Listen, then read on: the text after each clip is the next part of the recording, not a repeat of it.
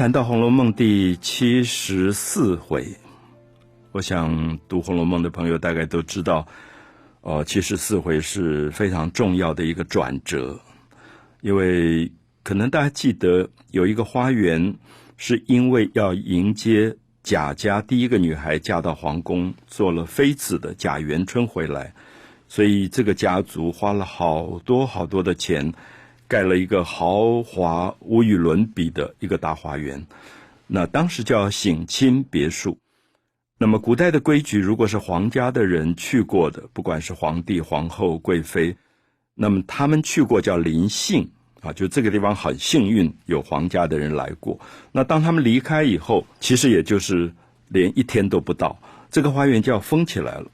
封起来就是普通闲杂人等都不能进去。所以这个花园就荒废在那边了。所以我觉得《红楼梦》的作者其实是对于很多事情有很细微的温暖啊，不止对人对生命，好像连一个花园他就觉得好糟蹋。这么美的花园，怎么可以就弃置在那个地方任其荒废？只是因为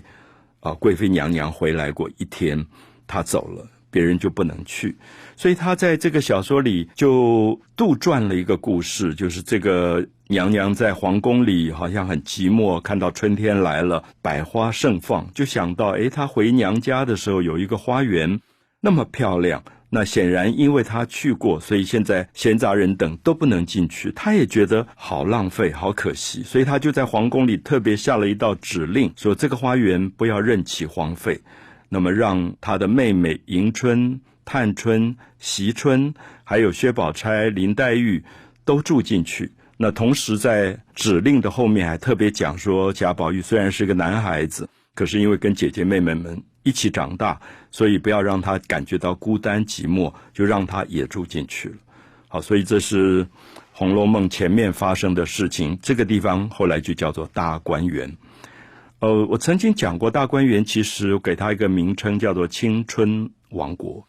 就是这里面住的大概年龄最大的就是薛宝钗十五岁。啊，当然不包括一个后来被派去管理这些小孩子的一个守寡的李纨。啊，李纨大概接近二十岁吧，那其他的这些没有结婚的女孩子、男孩子们，大概都十五岁、十四岁、十三岁，甚至惜春更小，可能才十一二岁。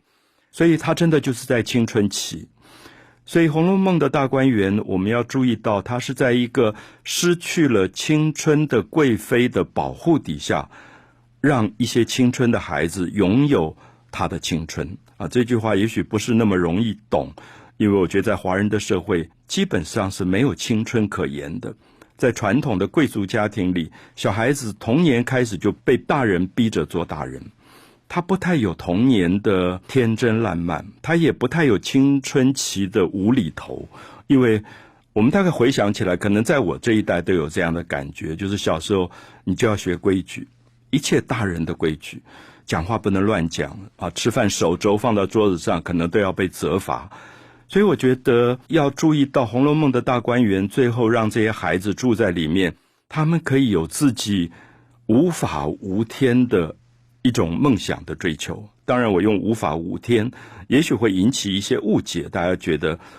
是不是这些小孩子在里面做什么坏事？其实也不是，而是说青春期本来就有他的幻想、他的好奇、他的冒险。那个年龄可能喜欢飙车，那个年龄可能会喜欢偷看一点跟性有关的好奇。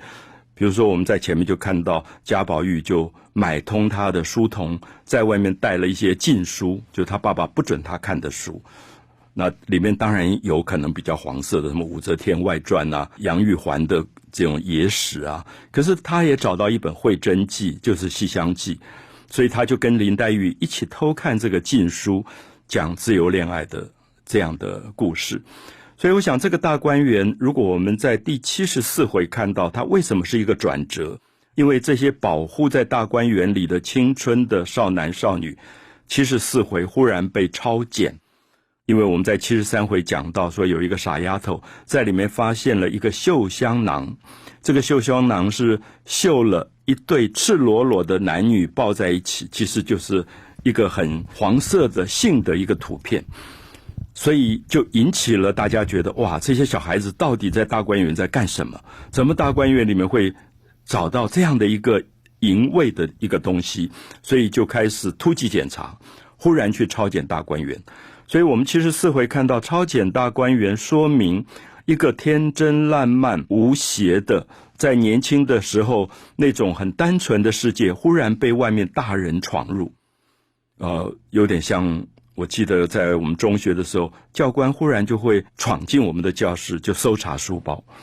然后好像也搜出了某一个人书包里真的有什么黄色小说。可是所有的年轻孩子受到惊慌，觉得好像有一个什么罪恶的东西。所以我想，七十四回的超简大观园在讲一个阴影开始进入到一个。美丽的、单纯的、光明的大观园世界。我们谈到《红楼梦》第七十四回的超简大观园，当然也看到累积已久这个大家族，因为人口众多，这个人口众多里，包括每个人最后都会形成一种派系。啊，我想大概也是华人社会好像老是避免不了的东西，因为在西方的世界当中。重视个人，每个个人，他就代表他自己，他自己并不代表他跟他的家庭、夫妻、父母一定要绑在一起。可是我不晓得，我觉得华人的社会是不是古代是一个大家族？所以我们常常会觉得，当他讨论某一个个人的时候，他就牵连到家族，甚至牵连到好这个人是哪一个地区的人，那个地区人都要遭殃。就是我们常常听到两个人吵架，某甲骂某乙的时候，他们本来是骂个人，最后就骂到人家家里面去，祖宗八代都要一起带出来。那《红楼梦》里面其实看得到这种派系的关系，就是我们看到最简单，王熙凤这个得力的年轻的管家的一个媳妇，年轻媳妇，她的婆婆是邢夫人，而这个邢夫人是没有什么知识的，也有点平庸。头脑也不是很好，所以她也不受贾母的重视。那他自己不受重视，就就看到他的儿媳妇王熙凤这么得宠，他就有一种嫉妒。所以这里面就形成了王熙凤这一派的人，跟邢夫人这一派的人。比如邢夫人，她嫁到贾家的时候，有一个陪嫁的丫头，就是王善保，在超检大观园里就扮演了很重要的角色。那这个王善保，我们就会发现，在华人的这个社会里，如果邢夫人不得宠，她这一派底下的丫头佣人全部都不得宠。完全就是我们现在看到的派系。我们现在有时候是在政治上看到派系，说哦，那个人某一个政党的领袖他出头了，所以他底下人都受重视。那古代是邢夫人，她一旦失宠，她底下的这一大堆一串的佣人都失宠，所以失宠的人心里面就有很多记恨，因为长期以来走到哪里，别人都他讲话命令，别人都不睬他。因为你没有权势在手上，那王熙凤每次一讲话，就大家都要遵从她的命令。那王熙凤底下的星儿啊、旺儿啊这些佣人讲话也同时就很有分量，因为别人知道后面有王熙凤撑腰，所以这个其实就是派系。所以我们不能说西方完全没有，可是，在东方华人的世界里，好像这个特别严重，就是我们说一人得道，鸡犬升天。就是一个人，他得权势了，他家里的狗跟猫全部都得势。那同样，他失势也就一竿子就打倒。所以《红楼梦》里面讲到这个大家族里很多这一类的问题，所以每一个人都眼红的、虎视眈眈的看着王熙凤说：“你今天这么红，我看你红到几时？”那每一个人都在想，你有一天会倒霉。因为每一个人都在那边挖他的墙角，如果这个墙一旦倒了，大家就一起来推这个东西。所以我们就看到超简大观园到七十四回，这个家族要败落了，而这个败落还不只是外面有人来伤害他们，比如说我们说外面有敌人打进来，其实是自己内在腐败出来。好，所以我们就看到这个邢夫人长期的失宠，没有办法管家，讲话没有人听她的。有一天，他碰到了一个傻丫头，手里拿了一个东西。他说：“你在拿什么东西啊？”一看，上面是一个绣着一对赤裸男女在发生性关系的这样的图像。好，他拿到以后，他说：“好，这下是把柄。”所以他就跑去找王熙凤的姑姑，就是王夫人，因为他们就是派系之间完全不对的。那比如说，我今天如果好，我是一个教官吧，我到一个学校查到一个学生书包里有黄色小说，我当然有一个方法是说，我把他私下叫下来，跟他讲说，你在什么样的年龄，你可能会有好奇，可是这种东西也许对你身心上会有什么伤害。如果真的关心，可是我们就看到过去我自己的经验，我们就会觉得那个教官冲进来，一找到这个东西就变成把柄，然后就开始张扬，跟全班的人说某某人看什么东西。好，我的意思说，从教育来讲，到底哪一种才是对的方式？那这件事情就被张扬开来，张扬开来就变成说，他关心的并不是谁有这个绣香囊这样的一个可能黄色的不好的一个东西，而是把这个东西作为一个借口，开始去打击长期以来让他失势的那一群人。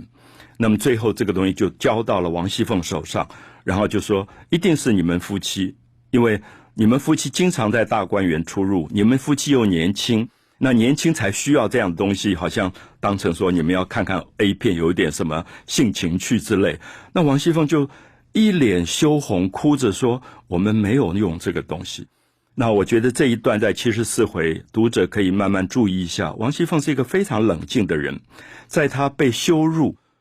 可能会发怒的时候，在她痛苦的时候，她跟王夫人分析说。第一、第二、第三、第四，他讲了好几个理由。他说：“你看看，这个东西是很粗糙的。我出生一个大贵族的家庭，我就是要看 A 片，我也不会看这么难看的东西。就是根本就是在路边地摊上买的东西。我是什么样的出身？我怎么会用这样的东西？那第二、第三、第四，他就开始分析了。那最后终于说服了对方，说：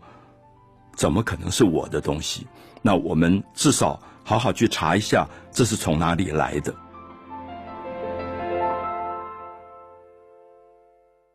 我们在《红楼梦》第七十四回里看到，要开始抄检大观园。呃，抄检就是检查，突击检查，没有预警的，不去预告的，忽然冲进去一群人，然后把所有这些年轻孩子的私人的东西物件全部翻出来。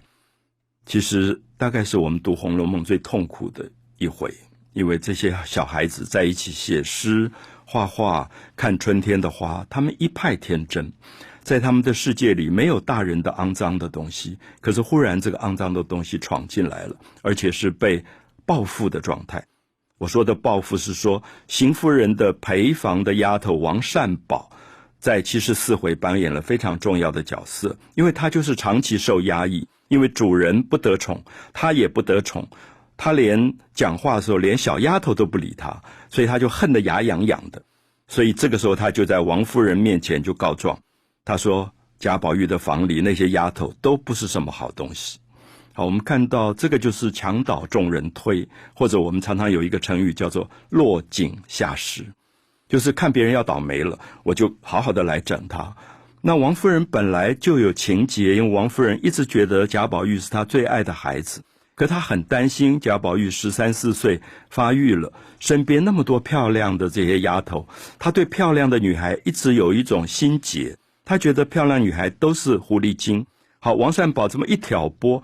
他就说：“你跟我讲谁？”王善宝就说：“晴雯呐。”那王善宝最恨晴雯。那晴雯我们都知道是《红楼梦》贾宝玉身边。最能干的一个女孩子，长得最漂亮，所以她当然看不起王善宝这种小人，所以平常也不给王善宝脸色。可是你知道，小人要害起你来是非常恐怖的，所以王善宝就一下就告了晴雯的状。好，王夫人就说：“好，给我把晴雯给弄来。”好，晴雯就来了。王夫人她跟晴雯讲的话。就开始骂他，他引用了王善宝讲的，说你凭着长得比别人标致，就比别人长得漂亮，这是第一个罪名啊，长得漂亮是罪名。所以我们可以看看，现在我们社会里面长得美的女性，都可能是《红楼梦》里面王夫人眼中的罪人。第二个罪，一张巧嘴，讲话很伶俐啊，可以到广播公司主持节目的，她也是第二个罪名。因为古代就是你最好在大人面前不要讲话，讲话就是有一点。张扬自己，第三个，谁准你每天打扮的像西施一样？就是爱漂亮，头发梳的好好的，衣服也穿漂亮。我们看到这三个罪名好有趣，就长得漂亮是罪，讲话很灵巧是罪，然后爱打扮漂亮是罪。那也许我们今天在街上会看到很多这样的人，所以其实这里面变成一个莫须有的罪名。所以晴雯后来就被王夫人好好的批评了啊。所以王夫人一看到这个晴雯，就讲了一句很难听话，说：“好个美人啊，有点反讽，真像个病西施似的。那你每天做这个轻狂的样子给谁看？你干的事打量我不知道呢。啊，其实是因为很多小人已经在那边。”打报告说晴雯如何如何，那么晴雯也就是因为七十四回的超检大观园，最后他被赶出了大观园，然后病死在外面，大概是《红楼梦》里面最悲惨的一个故事。可是晴雯其实所有的读者都知道，她跟宝玉之间也一清如水。她长得漂亮，她喜欢打扮，她讲话很灵巧，可是她没有任何邪念，也没有任何不对的动作。我们觉得最有趣的就是。贾宝玉身边一个最老实的丫头叫袭人，那么跟贾宝玉上床的其实是袭人，可他妈妈不知道。然后打小报告的也是袭人，那么结果王夫人赶走的是那个没有跟他的儿子上床的那个晴雯，他就在老在怀疑。所以我常常觉得，有时候我们中学的时候也常常在笑我们的教官说他老是看错人，因为其实。不是他想的那么简单。好，所以七十四回里面，我想这里面其实在讲华人的派系的关系，讲到华人的大人在管理青少年这个年龄层里面许许多多的偏见跟误解。所以那天晚上他们就突击检查超检大观园，然后一个房里一个房里查。那么到了晴雯。晴雯是那个脾气火辣的，说我好好的，你们竟然怀疑我，就抓着箱子哗一下，把他这箱子里所有东西倒的一地都是，说你们就查吧。那他就给这些人难堪。那最精彩的是后来查到三小姐探春，我们知道探春是有个性的女孩子，探春听说要查她了，就把灯火全部都点亮，然后就进来说你们要查我东西就查我，然后他就说。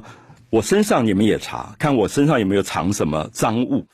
那这个王善保就不知好歹，就说：“哦，我真的要翻翻，就把裙子这样，就探春就啪一个巴掌打过去。”啊，这个大概是《红楼梦》里我们看了最过瘾的，就是他要这个小人知道说我不是你好惹的。好，所以探春讲说。我们这样的家族，别人从外面杀进来是杀不死的。我们必须自相残杀，这个家才会败落。大概是《红楼梦》里面讲的最重的一句话。